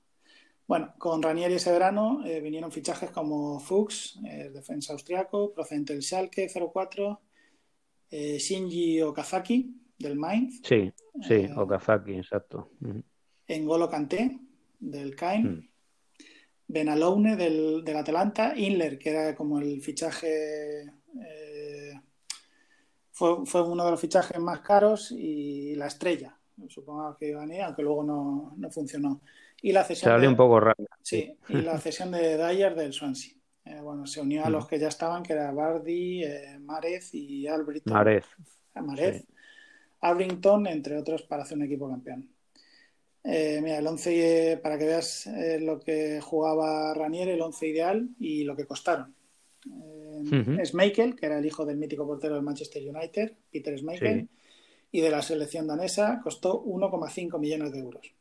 Qué bárbaro. En defensa, Fuchs, que vino libre, Hood, 4 millones de euros, Morgan, 1 millón, y Simpson, que fichó en el 2014 por 2,3 millones del Quispa Ranger. En el centro del campo jugaban Albrington, eh, que llegó libre del Aston Villa. Una de las claves en Golo Kanté, que costó 8,4 millones. Drinkwater, que costó 850.000 euros del Manchester United. Eh, Marez, que costó solo 500.000 euros, para lo que veo, que vino de la Liga Francesa. Luego en la delantera, eh, Okazaki, que sí costó bueno, un poquillo más, pero 10 millones solo de euros. Y la estrella del equipo, eh, Jamie Vardy, que lo ficharon por 1,1 millón años antes. Eh, bueno, años antes jugaba en quinta división y trabajaba en una fábrica de férulas, ya que el sueldo en el Stockbridge o Stockbridge eh, no superaba las 30 libras semanales. no sé si lo dicen. ¿Ha visto que él siempre lleva una férula cuando juega? No sé. Pues me había fijado. Pues siempre dicen que es una especie, no sé si era verdad, homenaje a sus años trabajando en esa fábrica. Ah, mira. Eh, bueno, el Leicester lleva 126 eh, goles en 300 partidos. Bardi fue el segundo máximo goleador de esa temporada con 24 goles detrás de Harry Kane. Eh, Marez fue elegido el mejor jugador de la temporada, Canté el mejor recuperador. Antes de comentar cómo fue la temporada, recordad que entre otros equipos estaban el City, con ya los petrodólares, el Manchester con, que tiene el dinero por castigo, el Chelsea de Abramovich, el Tottenham, el Liverpool, o sea, para que, para que se vea la hazaña que hizo. Debutaron en casa con el Sunderland, eh, ganaron 4-2 con goles de Bardi y Marez en el primer tiempo, con, que iban 3-0, lo, lo encarrilaron. En las seis primeras jornadas, el Leicester ganó tres partidos y empató otros tres. El, el City en esas seis primeras eh, pone el turbo y gana cinco de los seis primeros partidos. La primera derrota del Leicester llega en la jornada 7 en casa y con el Arsenal. Fue un resultado abultado, aunque se adelantó el Leicester con gol de Bardi. El resultado final fue de 2-5. En ese partido marcó un hat-trick Alexis Sánchez. Cabe destacar que en toda la temporada solo perdieron tres partidos y dos de ellos fueron con el Arsenal. Eh, como anécdota, anécdota, en las primeras jornadas el Leicester recibió muchos goles y dicen que Reinieri juntó, junto al equipo y prometió invitar a pizza y cerveza cada vez que mantuvieran la puerta a cero. Pues dio, resultado. Eh, quedaron con la puerta a cero en 15 partidos para que veas el poder que tiene la pizza y la cerveza. Sí, sí, sí. Bueno, el, el Leicester se proclamó campeón de liga el lunes 2 de mayo al empatar el Chelsea y el Tottenham, que era el rival por el título, 2 eh, a 2. El día antes habían empatado en el Trafford a 1 y pudieron celebrarlo en casa en la jornada siguiente contra el Everton ganaron 23 de los, de los 38 partidos y fueron los segundos menos goleados con 36 goles. Al año siguiente, te acordarás que jugaron la Champions. Sí. Eh, que hicieron una gran Champions. Eh, muy buena su participación, muy buena. pasaron, pasaron el grupo, eliminaron en octavos al Sevilla. Sí. Y en cuartos con el Atlético de Madrid, que no fue penalti, me acuerdo, en la ida. Eh, perdieron 1-0. 1-0 y vuelta 1-1. Eso es. Y este año eh, han vuelto otra vez por, el buen camino, van terceros. Y... Sí, se están, bueno, se están desinflando. La, ha retomado otra vez la, liga, ¿no? Pero ya antes de, de, ese parón, el, el, Leicester estaba ya cediendo demasiados puntos. Pero aún así, mantiene, eh, está tercero y mantiene ocho puntos de distancia respecto al United, que es quinto, es decir, que el equipo ya que no, no podría pasar a la, a la Champions. ¿Y ese es el Leicester campeón? Bueno, eh, sí, eh, yo claro, yo también lo, tengo al Leicester, eh, luego ya voy a revelar si quieres completar en qué, puesto, pero bueno, sí, luego si no más tarde completo. Poca cosa más, pues ya lo muy bien lo has, lo has descrito tú. Em, bueno, pues eh, esto ya va llegando a su final. y llegamos ya al, podio ahí, ya las, medallas. Como dijiste, también podría cambiar un poco el orden, que, tiene un meritazo de, de, todos estos equipos. En el número 3 tengo al Once Caldas, eh, campeón Libertadores de América 2004. Eh, el equipo colombiano de la ciudad de Manizales firmó una actuación asombrosa. Remontarnos un poco más a 1999, cuando fue su primera participación en la Libertadores. Y para la historia queda la primera victoria, que fue frente al River Plate 4-1, con un papel estelar, seguro que nos sonará a todos el nombre, Edwin Congo. en la segunda participación en 2002, eh, bueno, pues eh, quedaron también eliminados en la, en la, primera fase, ¿no? Fue un poco toma de contacto ahí con esta competición. 2004. Eh, eh, el Once Caldas se dispone a afrontar la Copa con ilusión, ganas de mejorar. Encuadrados en el grupo 2 se imponen a Maracaibo, Vélez Sarsfield y el Fénix uruguayo. cuatro victorias, un empate y una derrota, haciendo la defensa su parte más, más fuerte. En octavos de final, eh, el rival Barcelona de Guayaquil. En el global fue 1-1 y en los penales eh, ganaron 4-2. Luego ya en cuartos de final, eh, un global de 2-1 frente al, histórico Santos brasileño. En semis esperaría otro, otro grande brasileño, el Sao Paulo, también igualmente un 2-1 global. Y en la final, la primera entrega en Buenos Aires, en una repleta bombonera, 0-0 y ocho días más tarde se resolvería en Manizales, en el estadio Palo Grande, con 45.000 personas, quienes presenciaron un emocionante 1-1.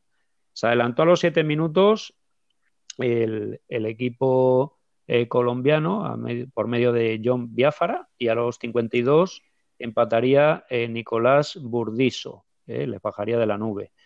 Y ya en los eh, penaltis eh, no fue el mejor día de los Eneices, erraron todos los lanzadores, eh, Schiavi, Cassini, Nicolás Burdiso, Franco Cangele, cómputo global de 2 a 0, igual que creo que también fue 2 a 0, ¿no? El de a Barcelona.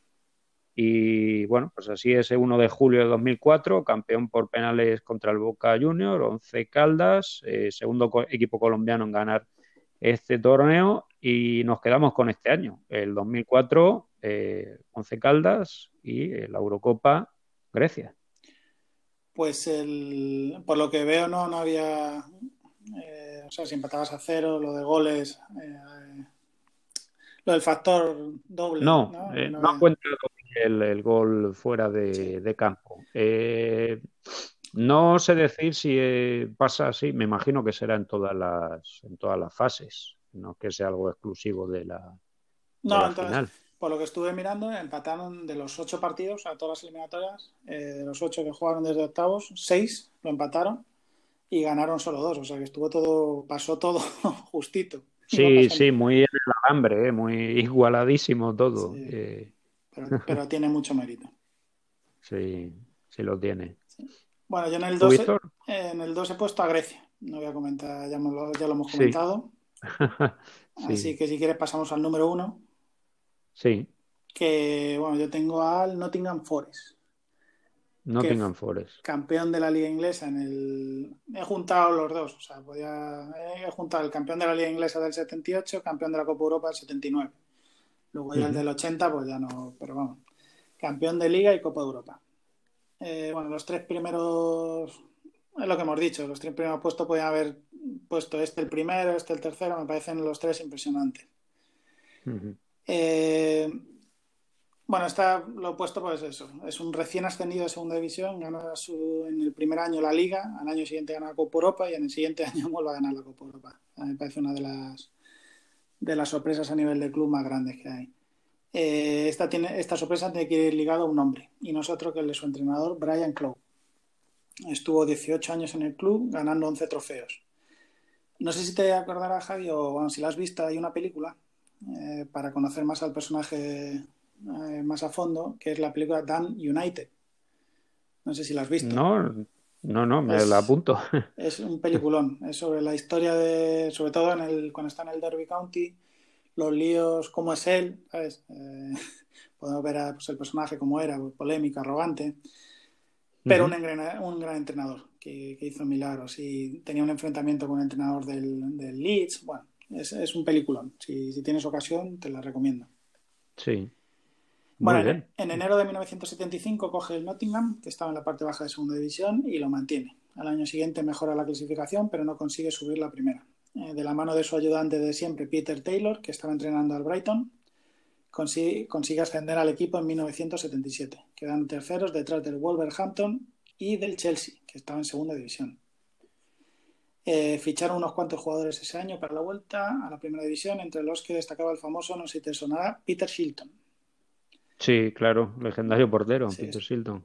Estuvo, tres, eh, en tres mundiales, en el 82, en España, en México 86 y Italia 90. Con gran juego consiguen ganar por primera vez en su historia la liga inglesa con siete puntos de ventaja, sobre el gran favorito que era el Liverpool. Eh, pierden solo tres partidos en toda la temporada, con el Arsenal, con el Chelsea con el Leeds y ese año también consiguen el doblete al ganar la Copa de la Liga contra el Liverpool eh, en Old Trafford. Eh, destacaban jugadores como Martin O'Neill, que no sé si te sonará que fue entrenador del Celtic, entre otros. Sí, sí, sí, claro que sí. Archie Gemil, creo que se pronuncia así, Tony Woodcock y Gary Birtles. Al año siguiente, en Liga quedarían segundos detrás del Liverpool, pero la gran hazaña llega en la Copa Europa. En primera ronda les toca el campeón del año pasado y su rival en, y su rival en liga, que es el Liverpool. Ganan 2-0 en la ida con goles de Beatles y acaban el partido, eh, bueno, y, gol de Colin Barrett, también, perdona. En la, vuelta aguantan el resultado y empatan a cero y pasan a la siguiente ronda. Eh, y eliminan a Liverpool, que era el, el máximo favorito para ese año. En octavos y en cuartos pasan sin problemas, eliminando a la ECA de Atenas y al Grasshopper suizo en semifinales tiene una eliminatoria muy dura contra el campeón de la República Federal Alemana, el Colonia, que jugaba un joven, a ver si te suena, Schuster. Sí. El, partido de la ida se juega en, el City Ground de Nottingham. A los 20 minutos ya iba perdiendo el, Nottingham 0-2. Eh, lograron remontar y ponerse 3-2 con goles Birtels, Boyer y Robertson. pero a falta de 8 minutos, un, mira, en los años 70, ¿eh? un japonés llamado Okudera, que ya era raro, ¿verdad? Un japonés en Alemania. Entonces sí, eso ya sí que era de lo más exótico. Eh, salió en el minuto 80, en el 81 metió el 3-3, definitivo. Se le ponía difícil la eliminatoria. Muy difícil, debía ganar entonces en Alemania. Pero lograron ganar en, Colonia por 0-1 con gol de Boyer y pasar a la gran final contra el Malmö en Múnich. Esa final eh, la ganó el Nottingham 1-0 con gol de Boyer, que fue justo el héroe de las semifinales, eh, que metió el gol también en Colonia. y ganaron la Copa Europa y al año siguiente la volvieron a ganar 1-0 eh, contra el Hamburgo. La final fue en el Bernabéu. y nada, y eso, ganaron 11 trofeos el entrenador. ¿Qué te parece? Pues mucho mérito, ¿no? Eh, así, como dato anecdótico, me contaba mi hermano eh, que la primera vez o una de las primeras que va al Bernabéu a verlo es eh, en la preparación del, del Real Madrid que jugaba iba a jugar la Copa Europa en 1981 la final contra el Liverpool en el Parque de los Príncipes y que buscaba un rival parecido y llamó invitó al Nottingham Forest a jugar en el Bernabéu una semana antes Ganó el uh 0 pero luego, luego se perdió la final. Como dato anecdótico, sí. Sí, sí, sí. Bueno, pero a este equipo un poco ahí a la medio élite, ¿no? Porque anda, anda perdido, ¿no? Sí, está en la, en la Championship. En la Championship, exacto. Ahí la segunda. Pero bueno, no deja de ser un equipo histórico.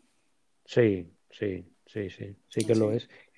no, me, me, ha llamado la atención, ¿no? Esa final ahí contra el Malmö sueco. Antes sí se podía dar estos casos, yo creo. Te Cada vez más complicado, ¿verdad? Sí. Cada vez hay más diferencias. O en los 70 llegó el Panathinaikos a semifinales también, de Copa Europa o a la final, creo, contra el Ajax. Sí. Eh, bueno, cuéntame tu número uno. Sí, bueno, pues el, no, creo que no había citado, pero ya, ya, lo, ya está dicho todo. El, número dos tengo a Lelas Verona. Perdona, perdona, verdad. Sí, en la liga eh, aquella de la 84-85. Eh, no recuerdo si, porque estuvimos hablando de las figuras que había en la, en la serie italiana, ¿no? Sí. No recuerdo si llegamos a citar que eh, en la eh, en la Juve, eh, bueno, pues aparte de Platini, Tardelli, Cabrini, pues eh, y Pablo Rossi, también estaba Boniek, no sé si lo llegaste a citar. No, no, no lo cité, no lo cité, pero tienes razón. También un, gran jugador, bueno, aprovecho que ya que estoy aquí viviendo en, en Polonia, pues lo, lo, él está ahora de, por cierto, de presidente de la de la Federación, la Federación Polaca de Fútbol, ¿no? él está ahí al cargo. Eh, pero bueno, sí, es la Verona y para el número uno, el Leicester, Leicester City. Eh, ah, por añadir un poco más, eh, hablando de estos rey de reyes, de los, de los equipos sorprendentes, ah, a mí me gustaría decir que este hombre peculiar, Ranieri, ¿no? que decías antes lo de las pizzas, ¿no? era un buen premio ahí para, para el equipo, eh, se puede catalogar, como diría un italiano, su capolavoro, ¿no? es decir, su obra maestra. ¿eh? Eh, y en ese conjunto se encontraba Leo Ulloa, el delantero argentino de ascendencia chilena y que ahora milita en, el Rayo Vallecano, en el equipo del barrio de, Madrid. contribuyó con seis goles al título, es verdad que mm, casi siempre saltaba como en los últimos minutos, ¿no? Pero bueno, tuvo ahí también su, su aportación, ¿no? Un buen complemento para Kazaki y Bardi.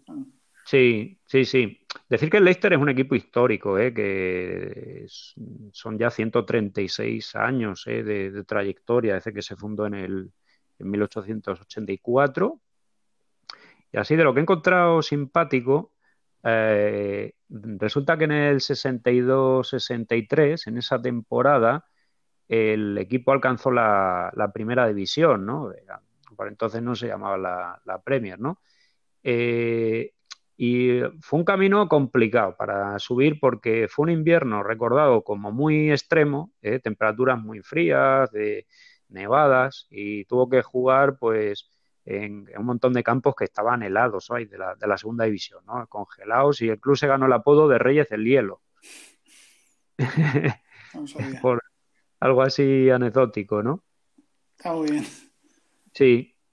Eh, bueno, no sé, nada, nada más, ¿no? Este sería el número uno, pero aplausos para, para todos estos equipos. Algunos hemos coincidido, otros, otros no. En total, creo que unos 15 diferentes, más o menos. Más o menos. Sí, sí. Y ah, está bien. prácticamente algunos lo hemos visto en resúmenes, otros en directo. Sí. Pero muy, muy bonitos todos. ¿Cómo ves este asunto de las sorpresas de cara al futuro? ¿Crees que se irán sucediendo? Eh, cada vez menos. Eh, más que nada, por, a ver, en cuanto a campeones de liga y mm. Copa de Europa, cada vez yo creo que es más como hay un 10, 12 equipos, por ejemplo, en Copa Europa, 10, vamos a poner, entre 8 y 10, que va a ser imposible. Tienen que estar todos mal para que ganen, igual en las ligas. Yo, cada vez lo veo más Demasiadas coincidencias no tendrían que quedarse ya. Y, por ejemplo, la Premier, pues cada vez hay más equipos que tienen el dinero de, los petrodólares. Ahora, Ahora se suma. Newcastle. Claro, es muy difícil. Y en cuanto a selecciones, yo te diría que antes sí, era más factible. Ahora cada vez hay más partidos y es más difícil que haya una sorpresa. Pues, pues eso, cuando hablamos de Dinamarca, al final eran dos grupos de cuatro, semifinales y final, o sea que eran cinco partidos. Y cinco partidos sí te pueden salir, salir bien. Pero ya es que ahora eh, juegas cuatro, te metes en octavos, cuartos, finales, ya que, Italia, por ejemplo, Europa, Italia, Alemania, España, Francia, ya tienen que tener los cuatro un, mal torneo, muy difícil. Y el Mundial, pues añade Brasil y Argentina, muy difícil. Yo lo veo cada, vez más difícil. Que eso, que cada, a lo mejor antes lo veías una vez cada 10 años, a lo mejor ahora ves una cada 20 o 25 años, una sorpresa de, hmm. de este estilo. No, hmm. sé, no sé tú qué opinas. Opino igual. Eh, eh sí, a lo mejor un torneo, pues eso, nacional de la, de la regularidad, ahí es donde es, se va a notar más la diferencia de, plantillas, ¿no? Hmm. Eh, ya una competición que sea más reducida, ¿no? De, una copa que alcance la gloria, pues yo que sé, en cinco, seis, siete partidos, eh, bueno, estas copas del rey o copas nacionales, que si, si, permite el formato que sea partido único, lo que decíamos antes del Calé, con todo el mérito eh, para este equipo, pues a lo mejor puede saltar alguna sorpresa. Sin ir más lejos, eh, lo que ha pasado en España con el Mirandés, ¿no? Que, ahí es donde tiene más oportunidades, en las copas.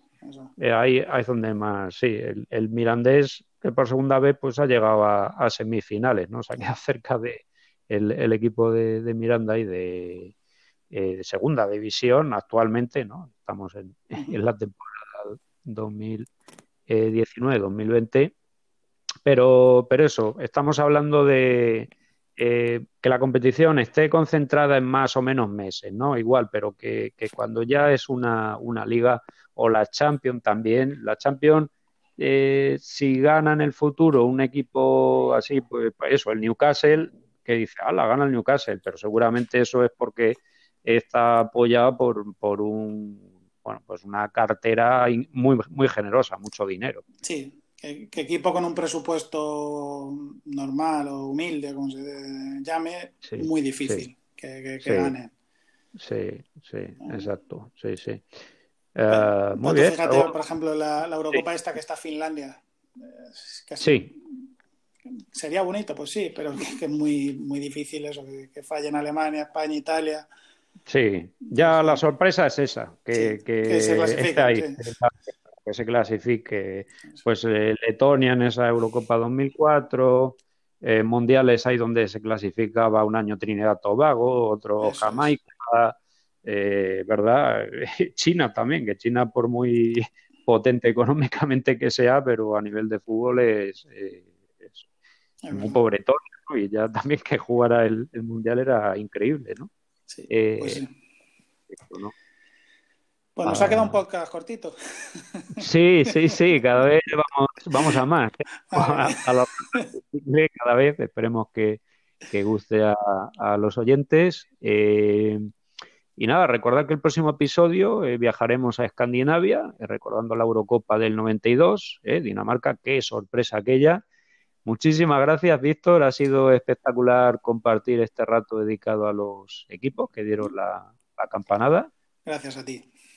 Y para toda la familia futbolera, agradecidos porque estéis ahí. No olvidéis dejar la moneda sobre el tablero. Esta es la partida de futbolín. Hasta pronto. Adiós.